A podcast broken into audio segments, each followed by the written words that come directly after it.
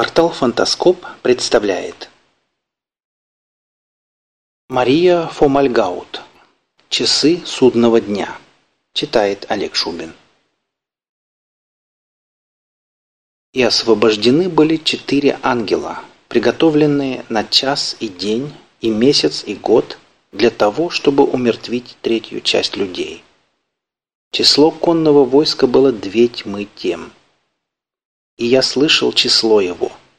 Так видел я в видении коней, и на них всадников, которые имели на себе брони огненные, гиацинтовые и серные.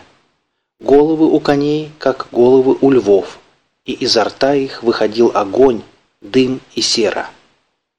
От этих трех язв, от огня, дыма и серы, выходящих изо рта их, умерла третья часть людей. Вот так Иоанн Богослов когда-то представил себе конец света. Разные народы воображали конец света по-разному. У христиан это был судный день, у древних скандинавов – Рагнарек, сумерки богов, но почти в каждой мифологии есть легенды о том, что история человечества рано или поздно закончится. Чем дальше, тем больше люди понимают, что легенды о конце света – не такие уж и легенды. Конечно, вряд ли будет архангел с трубой и зверь, вышедший из моря, но в будущем нашу цивилизацию могут ожидать события и пострашнее. Начнем с глобальных, долгосрочных бед, предотвратить которые вряд ли получится. Самая отдаленная катастрофа, которой не избежать, это смерть Вселенной. До сих пор ученые не могут сказать наверняка, чем закончится история нашего мира. Одни полагают, что расширение Вселенной сменится сжатием, за которым последует коллапс и новый большой взрыв. И увидел я новую Землю и новое небо. Другие верят, что мало-помалу температура Вселенной выровняется, звезды остынут, молекулы прекратят движение. Тепловая смерть. Есть и вовсе странные гипотезы, Астрономы обнаружили, что расширение Вселенной ускоряется, будто какая-то сила действует вопреки законам гравитации. Эту силу назвали темной материей. Считается, что в конце концов темная материя разбросает друг от друга галактики. Потом разобьет галактики на отдельные звезды. Потом сорвет планеты с орбит, в клочья разорвет сами планеты, растерзает молекулы на атомы – Действие темной материи будет все ускоряться. Под конец электроны сорвутся с орбит атомов. Весь мир распадется на элементарные частицы, которые будут находиться друг от друга на расстоянии большем, чем размеры современной Вселенной. Вот такая страшная картина. Но и в пределах родной галактики нас ждет немало опасностей. Через миллионы лет Млечный Путь может столкнуться с туманностью Андромеды – что при этом произойдет с двумя галактиками, неизвестно. Солнце тоже не может существовать вечно. На определенном этапе своего развития оно станет разгораться все жарче, расширится, поглощая планеты, в том числе и Землю, а потом взорвется. Например, такой сценарий показывает Лавкрафт в рассказе «Пережившее человечество». Любопытно, что раньше конец Солнечной системы представляли с точностью до наоборот. Еще у Уэллса в «Машине времени» путешественник видит последние дни Земли, когда Солнце остыло, покрылось жесткой коркой, из-под которой изредка пробивается раскаленная магма, а потом мир снова погружается во тьму. Кроме того, Земля может пережить столкновение с крупным метеоритом, даже если метеорит не разобьет Землю и не изменит ее орбиту, он может изменить наклон земной оси, что вызовет перемены климата.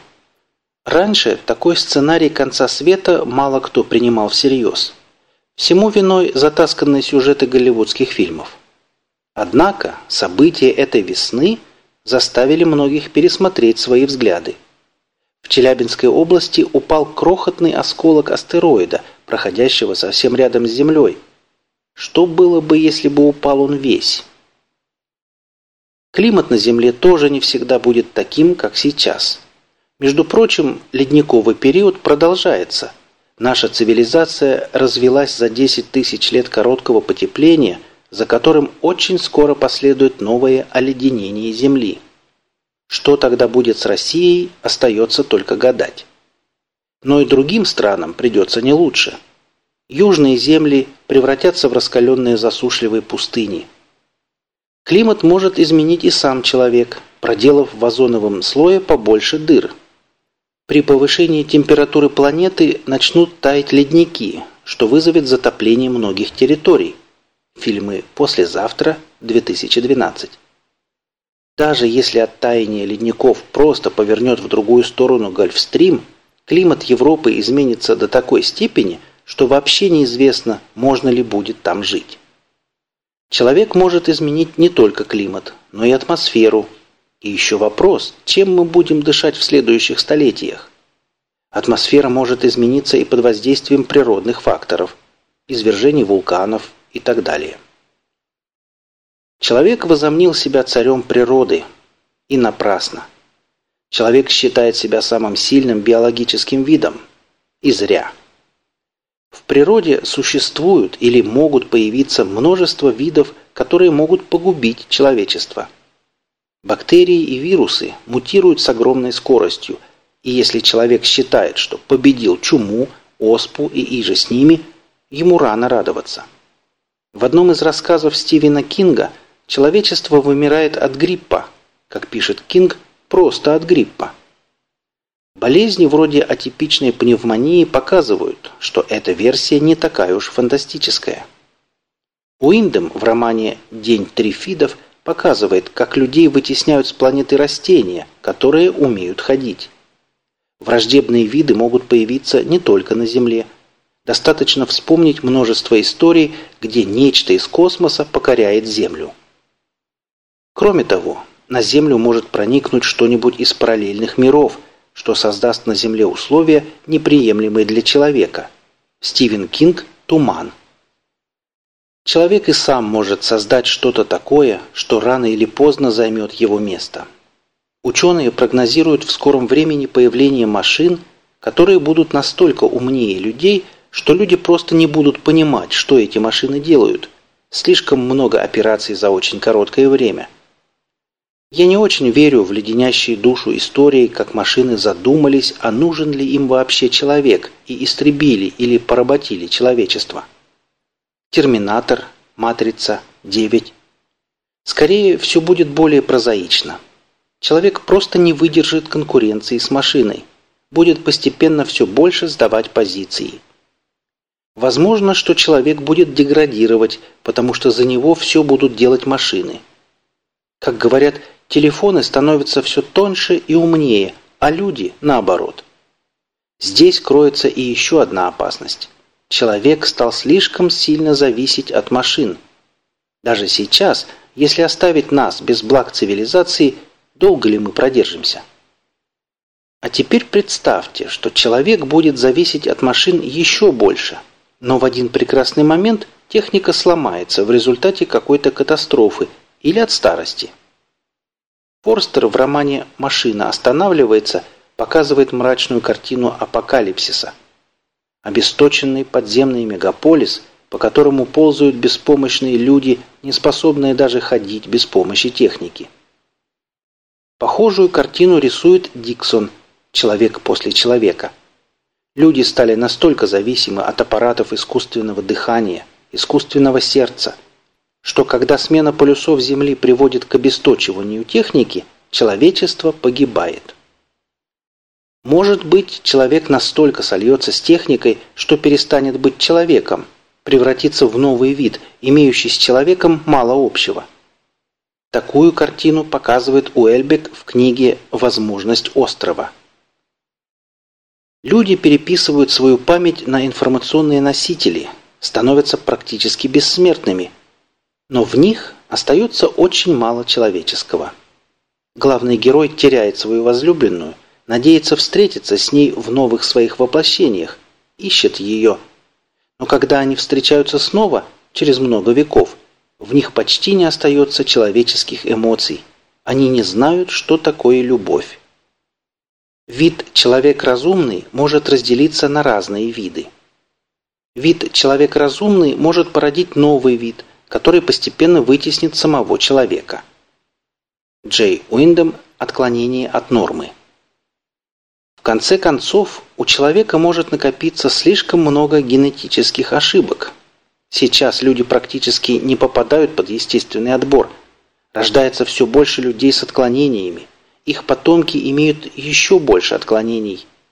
При таком положении дел, если мы не будем развивать генную инженерию, человечество обречено на вымирание.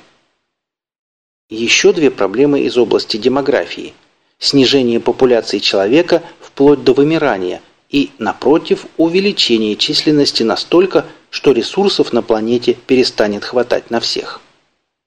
Здесь мнения ученых расходятся.